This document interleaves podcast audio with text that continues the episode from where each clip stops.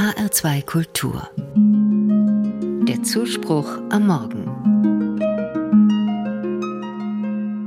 In der Bibel heißt es beim Propheten Jesaja: Dann wird Gott der Heerscharen auf diesem Berg für alle Völker ein Festmahl geben, mit den feinsten Speisen, ein Gelage mit erlesenen Weinen, mit den feinsten fetten Speisen, mit erlesenen reinen Weinen. Er verschlingt auf diesem Berg die Hülle, die alle Völker verhüllt, und die Decke, die alle Nationen bedeckt. Er hat den Tod für immer verschlungen, und Gott, der Herr, wird die Tränen von jedem Gesicht abwischen, und die Schande seines Volkes entfernt er von der ganzen Erde, denn Gott hat gesprochen. Gott spricht durch den Propheten von einem Friedensfestmahl, bei dem er auf dem Stadtberg in Jerusalem alle Völker bewirtet. Daran habe ich gedacht, als ich am Samstag vor zwei Wochen die Bilder aus Israel gesehen habe. Hamas-Terroristen, die mit erhobenen Maschinengewehren durch ein Volksfest ziehen, und auf der anderen Seite israelische Panzer, die von den Leuten am Straßenrand angefeuert nach Gaza rollen. Wie weit ist die Verheißung bei Jesaja von diesen Schreckensbildern entfernt? Gott wird die Tränen von jedem Gesicht abwischen. Wie zärtlich ist Gott hier, wenn er die Tränen aus dem Gesicht wischt. Wie viele Tränen fließen jetzt in den Kriegen dieser Welt.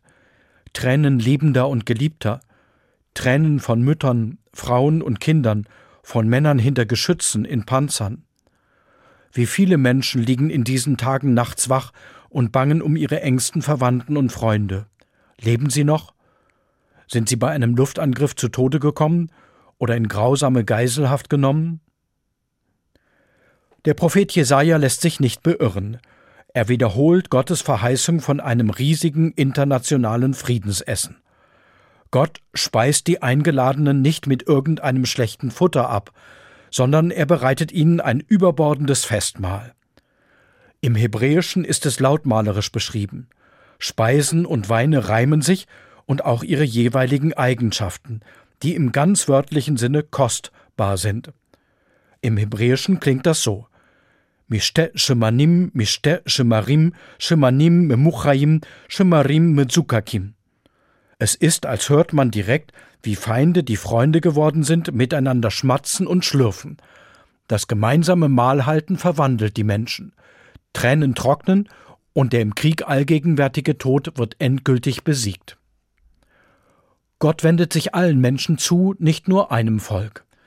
Was wäre das für ein Festmahl? Israelis mit Palästinensern, Russen mit Ukrainern, Türken mit Kurden und Armeniern, alle schmatzen sie beim gemeinsamen Mahl und freuen sich über Gottes Nähe. Die Vision bei Jesaja scheint utopisch.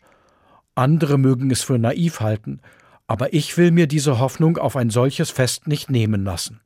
Ich will leise, aber klar und deutlich von ihr sprechen in die Nacht meiner Angst hinein.